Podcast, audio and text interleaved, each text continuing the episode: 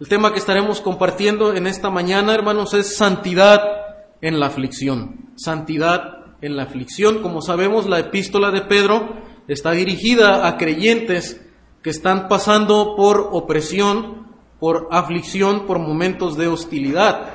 Sin embargo, aún así persiste el llamado en la Escritura a mantenerse en una vida de santidad en medios de la aflicción, que es lo que estaremos viendo en esta mañana. Antes de, entrar a, la explicación del pasaje, quisiera hacerle una pregunta. ¿Cuántos tipos de empleados cree que existen? ¿Cuántos tipos de empleados existen? Algunos artículos en Internet dicen que existen 16 clases de, de empleados. Otros dicen que existen 8 tipos de, de, empleados. Otros más lo resumen en solamente 4 tipos de empleados. Y estos son los altamente potenciales, los medianamente potenciales y los de bajo desempeño. Y finalmente, los tóxicos. Por su parte, para Jesús solamente había dos tipos de empleados, dos clases de, empleados. Sencillamente, los buenos y los malos. Es decir, el trabajador que es fiel por su parte y por otra parte el trabajador negligente y hermanos, aunque el sermón de esta mañana no trata precisamente sobre nuestro desempeño laboral en una empresa secular, sin embargo, en Mateo 24 el Señor utilizó esta analogía de la vida laboral, del trabajo, para hablar de la actitud con la que debemos esperar su regreso. Recuerde que el primer capítulo de Pedro nos habla de que tenemos una esperanza viva una esperanza de una gloria futura, de una salvación futura, de la presencia total del pecado en nosotros, pero esto se dará cuando Jesucristo regrese. Por tanto, mientras el, el, Señor regresa, es necesario tener la actitud correcta. Y el Señor nos habló de esto allá en Mateo 24 a través de este ejemplo laboral. ¿Cómo era el siervo fiel y prudente? ¿Qué lo caracterizó? Simplemente este siervo dio el alimento a tiempo a los de la, a los de la casa de su amo. Él cumplió en darles el alimento a tiempo. El Señor añade las siguientes palabras para esta clase de siervo. Dice, bienaventurado aquel siervo al cual cuando eh, el Señor, su Señor venga, le haya haciendo así, le haya haciendo el bien. De cierto os digo que sobre todos sus bienes le pondrá, dice los versículos 46 al 47 de este pasaje. Pero ¿cuál fue la actitud del, del siervo malo? Dice la escritura que comenzó este siervo a pensar en su corazón, dice, mi señor tarda en venir. Y comenzó a golpear a sus consiervos y aún a comer con los borrachos. Y Jesús dice, de esta clase de siervo. Dice, vendrá el Señor de aquel siervo un día que éste no espera y a la hora que no sabe y le castigará duramente y pondrá su parte con los hipócritas. Allí será el lloro y el crujir de dientes. Hermano, esta es la clase de actitud y de estilo de vida como la de este último siervo de la cual el apóstol Pedro nos está advirtiendo aquí en los versículos que acabamos de leer, en los versículos 13 al 24. Los creyentes de esta época a quienes el apóstol escribe son hermanos que están siendo insultados, rechazados por no conformarse al estilo de vida de la sociedad gentil. Dice Pedro allá en el capítulo 4, versículo 4, dice, a estos les parece cosa extraña que vosotros no corráis con ellos en el mismo desenfreno de disolución y os ultrajan. Por tanto, Pedro en el versículo 13 les manda a ceñirse la cintura, es decir, a estar preparados como cuando Israel salió de Egipto en aquel día, en, aquella noche, y emprendió el viaje de regreso a la tierra prometida. El creyente, por tanto, debe estar preparado, viviendo en santidad, porque estamos marchando en camino a nuestra morada eterna, al igual que Israel iba hacia la tierra prometida. Usted y yo debemos estar ceñida la cintura porque vamos en regreso a nuestra morada eterna cuando Jesucristo regrese. Por tanto, hermanos, la exhortación principal del apóstol Pedro en esta porción es, vive en santidad mientras esperas el regreso de tu Señor. Vive en santidad mientras esperas el regreso de tu Señor. Hay tres razones en este pasaje por las que debemos seguir este llamado a la santidad. Pero antes de ver estas, estas razones, que solamente veremos una el, el día de hoy, Vamos a ver en qué consiste el llamado a la santidad. En unos ah, breves minutos veremos en qué consiste este llamado a la santidad. El llamado a la santidad, de acuerdo a esta porción, tiene que ver con abandonar los deseos vanos que caracterizan la vida anterior, la vida de ignorancia del Evangelio. Eh, de esa manera lo define Pedro en los versículos 14 y 15 dice que nos llamó de vuestra vana manera de vivir, la vida pasada de ignorancia del Evangelio. Dice que ah, estando en vuestra ignorancia, dice el apóstol Pedro.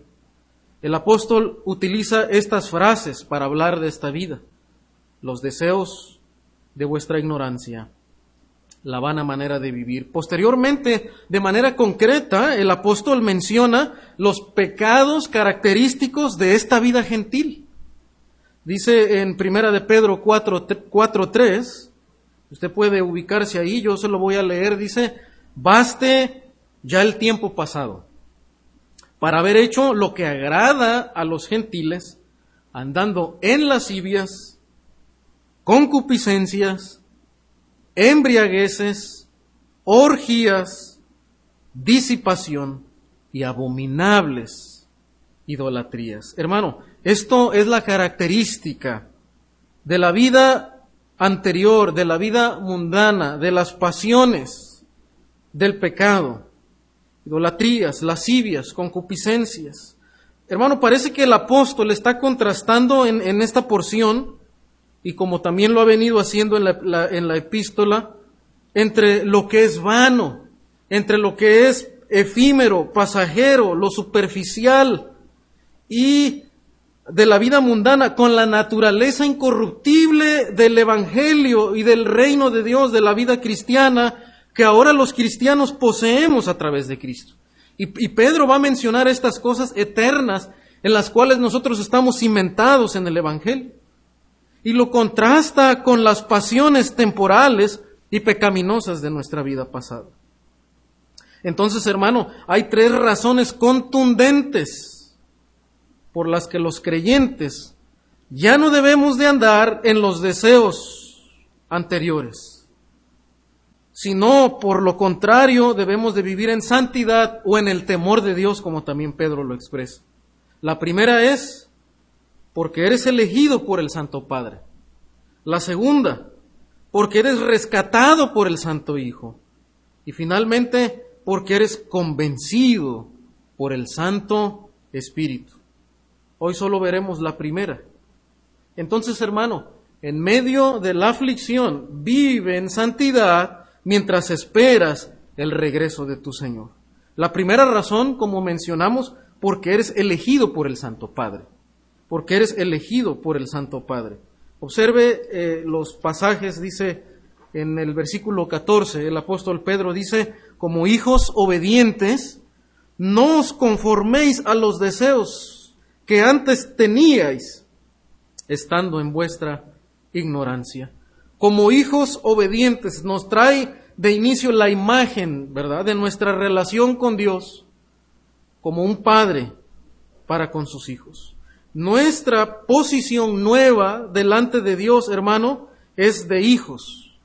Ahora, en nuestra posición de hijos, antes estábamos extraviados, éramos rebeldes, ajenos de la vida de Dios. Ahora tenemos una nueva posición a través de la redención de la vida nueva y es una posición de hijos. Por tanto, por tu posición de hijo vive como un hijo obediente. Es lo que nos dice también en el versículo 14, ¿verdad? Como hijos obedientes. Dice Pedro, no te conformes. Ya no hay razón para vivir en el estilo de vida, en la forma de los deseos pasados, porque en la vida anterior, dice Pedro, estabas en vuestra ignorancia, vivías en ignorancia. Y la manera en la que se define aquí la ignorancia, hermano, no es que eh, había un desconocimiento, ¿verdad?, de las, eh, de, lo, de, lo, de, lo, que es la vida en, en, este mundo. No se trata de un uh, analfabetismo, ¿verdad?, humano. No, se trata de un desconocimiento de la vida espiritual, de las cosas eternas. Se trata de una ignorancia de, de Dios.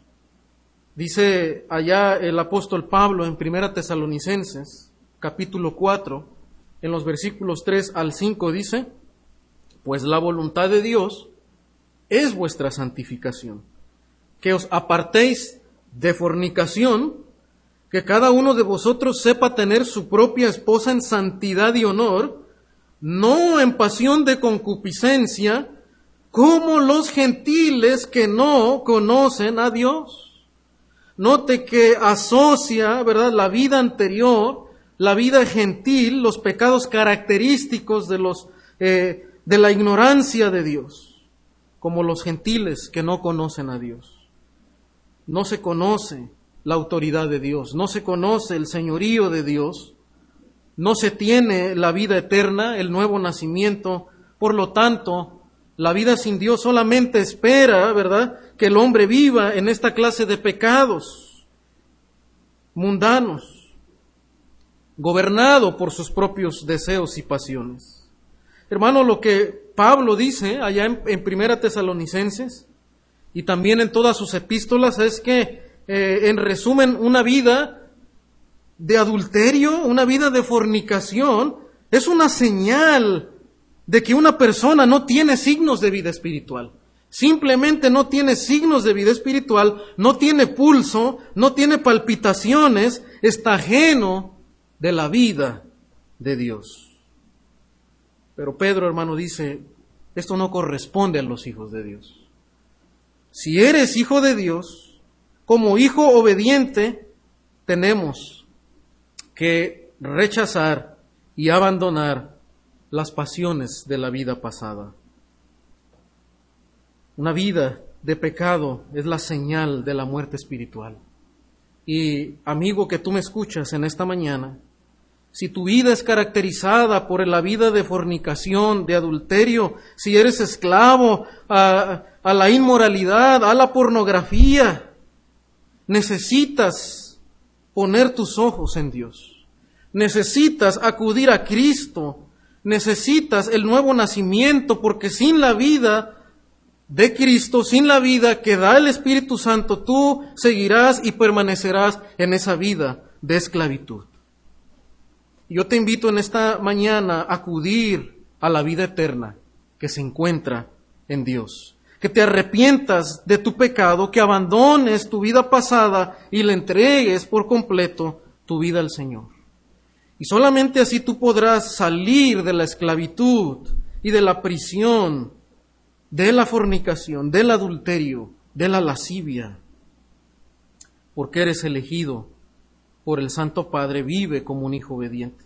Pero también porque eres elegido por el Santo Padre, vive como un pueblo santo eso es lo que vemos en los versículos 15 y 16. Dice uh, la escritura, sino como aquel que os llamó es santo, sed también vosotros santos en toda vuestra manera de vivir. Porque escrito está, sed santos porque yo soy santo. Hermanos, el plan de salvación originado por Dios, diseñado por Dios, siempre ha implicado que sus hijos reflejen su imagen. Esto lo vemos desde el principio. Adán fue creado a la imagen de Dios. Dios llamó a Israel para que fuera un pueblo que reflejara su gloria y su imagen. Más adelante, Pedro, de hecho, les recuerda que en Cristo dice son una nación santa.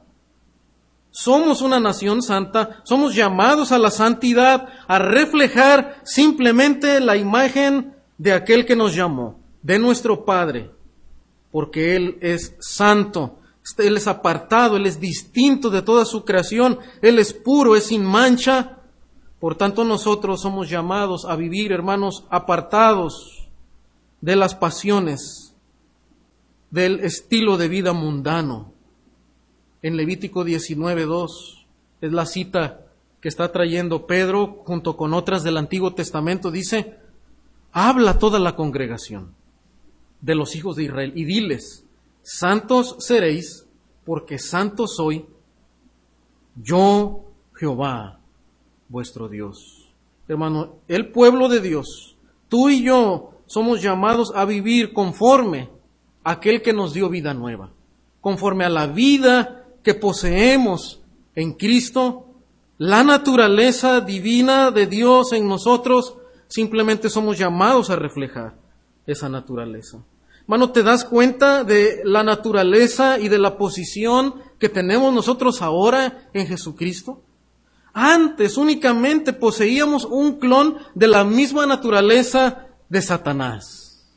Así lo expresa Jim Berg. Ahora estamos unidos al Santo Hijo a través de su Santo Espíritu que está viviendo dentro de nosotros. Somos una nueva creación.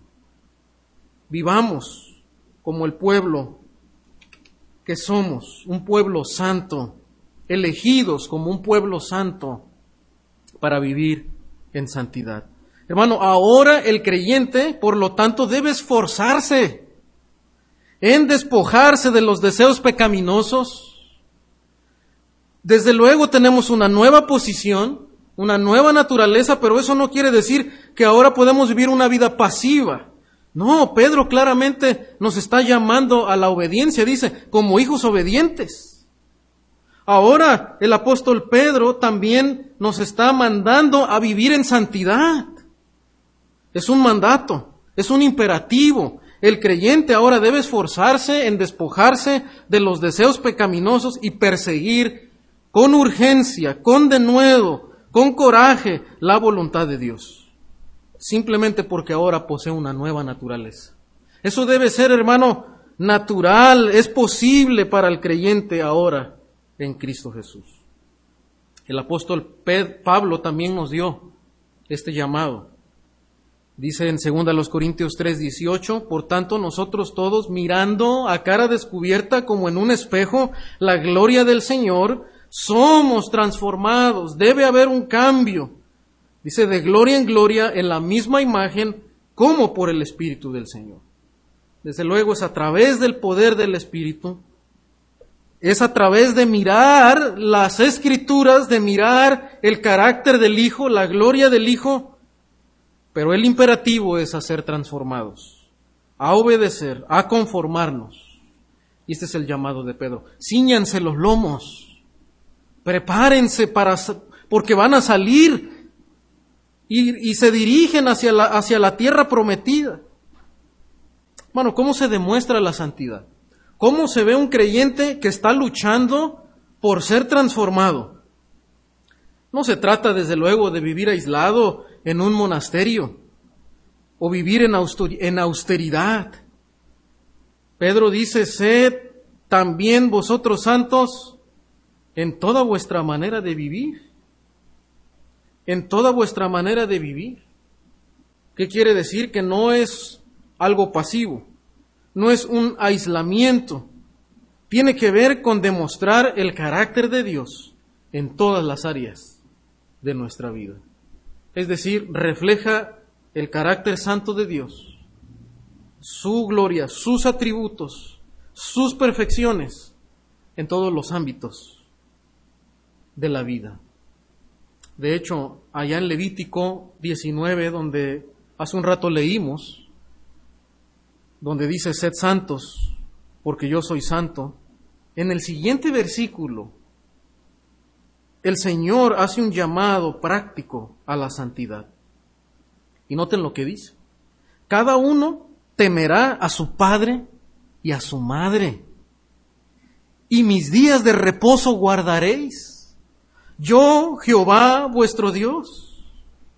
La autoridad de Dios, es Dios quien está dictando. Dice, no os volveréis a los ídolos, ni haréis para vosotros dioses de fundición. Yo, Jehová, vuestro Dios. No era solamente Moisés el que hablaba, es Dios quien está hablando.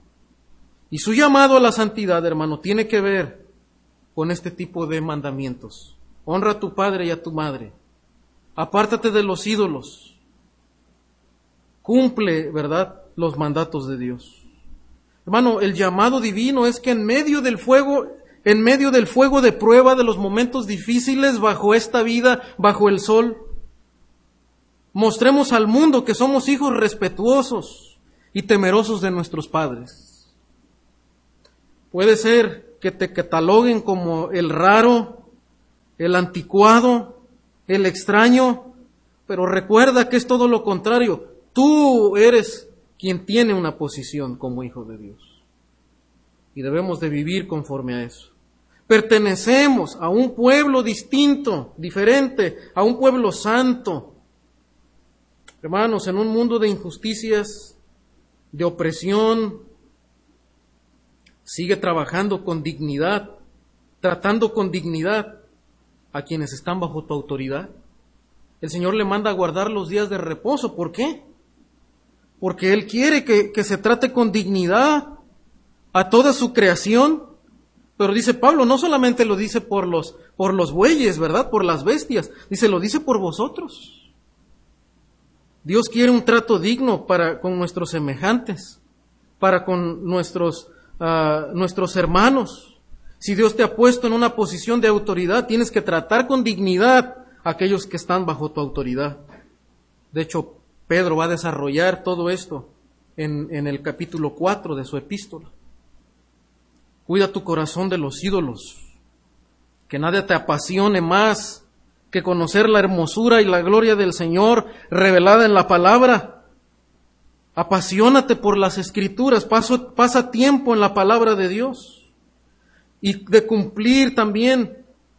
Cuídate de cumplir con su obra, de compartir el Evangelio y de enseñar su palabra. Que tu pasión sea compartir con otros el Evangelio, que tengamos carga por el pecador y de instruir a otros en la fe. Hermano, y de esta manera huyamos de la idolatría, de todo lo que el mundo se apasiona y le atrae, de lo que, de lo, que lo impresiona y que nosotros sigamos con pasión la gloria de Dios y su reino.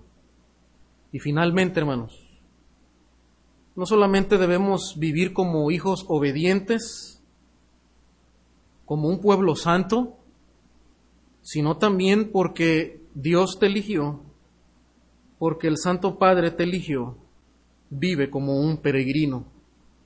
Vive como un peregrino, vive como un extranjero, dice Pedro, en los siguientes versículos, en el 17 dice, y si invocáis por Padre, es decir, si tú has confesado que eres hijo de Dios, si tú te llamas hijo de Dios, si tú oras al Padre, si invocáis por Padre aquel que sin acepción de personas juzga, según la obra de cada uno, conducíos en temor todo el tiempo de vuestra peregrinación. Es decir, el creyente, hermano, no podemos vivir la vida a la ligera, como si uh, no fuéramos a rendir cuentas a nadie. No, hay un juez al que vamos a rendir cuentas. Hay un juez que va a venir, como dijimos al principio, ¿verdad? ¿Y qué clase de siervo estamos siendo? Y Pedro dice, si tú crees que Dios es tu Padre, si tú estás convencido de esto, también tienes que estar convencido de que Dios es juez. Y si es juez, va a pedir cuentas a cada uno de nosotros conforme a nuestras obras. Por tanto, dice, condúcete en temor todo el tiempo de tu peregrinación. Hermano, vivamos la vida como un peregrino. No pertenecemos a este reino, y aunque somos llamados, y más adelante Pedro lo va a decir, a respetar a nuestras autoridades, a honrar a nuestras autoridades, la realidad es que nosotros vivimos bajo un reino que tiene una autoridad superior. y es el Señor. A Él vamos a dar cuentas. En este mundo solamente somos peregrinos. No somos de esta ciudadanía. Pertenecemos a otra. Y estamos de paso. Bienaventurado, dice el Señor, aquel siervo al cual cuando su Señor venga le haya haciendo así. De cierto os digo que sobre todos sus bienes le pondrá. ¿Con qué actitud estás viviendo la vida cristiana? ¿Eres como el buen siervo, que es diligente, que cumple la tarea a tiempo de su Señor? ¿O estás relajado, estás cruzado de brazos, estás dormitando, estás usando la cuarentena, ¿verdad? El aislamiento solamente para, para la relajación, para estar distraído en el entretenimiento? ¿O estás cumpliendo la vida cristiana, la gran comisión, perfeccionando la santidad, estás buscando recursos, estás estudiando, estás aprovechando tu tiempo para crecer, para prepararte más para la obra del Evangelio. Mi hermano, no duermas, sino vela, porque el juez no tarda en venir. Dice Pedro también en, la, en el capítulo 2 y versículo 11. Amados, yo os ruego como a extranjeros y peregrinos que os abstengáis de los deseos carnales que batallan contra el alma. Si tú te empiezas a permitir las vanidades de este mundo, si tú empiezas a dejar lugar para mirar cosas inapropiadas, si tú das lugar a conversaciones ociosas, te estamos dando lugar Pedro nos llama a abstenernos de esos deseos. Porque hermano, lo cierto es que estamos en una batalla. Estamos todavía en, un mundo caído, en una naturaleza todavía que también quiere gobernar y tomar el control de nosotros. Y nuestro deber es abstenernos. Nuestro deber es mortificar la carne, negarnos a nosotros mismos y trabajar y ejercitarte para la piedad, en palabras del apóstol Pablo. En Hebreos 12:26 dice la escritura, la voz del cual conmovió entonces la tierra, pero ahora ha prometido diciendo aún una vez y conmoveré solamente, no solamente la tierra, sino también el cielo. Y esta frase aún una vez indica la remoción de las cosas movibles como cosas hechas para que queden las inconmovibles. Note, hermano, que hay una época futura donde Dios transformará y su reino eterno será establecido. Por tanto, dice el autor de Hebreos, dice, así que recibiendo nosotros un reino inconmovible, tengamos gratitud y mediante ella sirvamos a Dios, agradándole con temor y reverencia. Hermano, la inspiración para vivir en temor hacia el Señor es pensar que nosotros nos dirigimos a un reino inconmovible. Este mundo va a pasar. Este mundo es pasajero. De hecho, el placer de este mundo, hermano, es tan efímero, tan pasajero. Y, el, y el autor nos llama a poner nuestra mirada en aquel reino inconmovible agradándole a Dios con temor y reverencia. Casi termino con esta frase de Juan Calvino. Hablando acerca de este hogar celestial, dice, si el cielo es nuestro hogar, ¿qué es la tierra sino nuestro lugar de exilio? Si la partida de este mundo es la entrada a la vida, ¿qué es este mundo sino una tumba? Hermano, ¿en dónde estamos invirtiendo nuestra vida? ¿En nuestra tumba? ¿O en la vida eterna? a la cual entraremos cuando Jesucristo sea manifestado. ¿Para qué estamos trabajando? ¿Para el reino de Dios? ¿Para que el reino de Dios trascienda, que otros se conviertan, que haya más discípulos, que la obra del Evangelio avance? para que tus hijos crezcan en santidad, ¿en qué invertimos? Mano, vive en santidad, Vivir en santidad es vivir con la mirada en el reino celestial, en aquel reino indestructible que está por venir. Invirtamos nuestros recursos y nuestras fuerzas en este reino.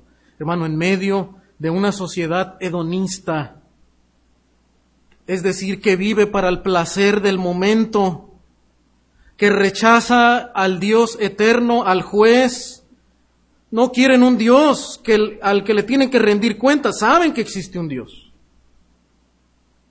Pero no quieren ese Dios porque es un Dios al que le tienen que dar cuentas. Que me, un, un, un mundo, una sociedad que menosprecia los valores del cristianismo.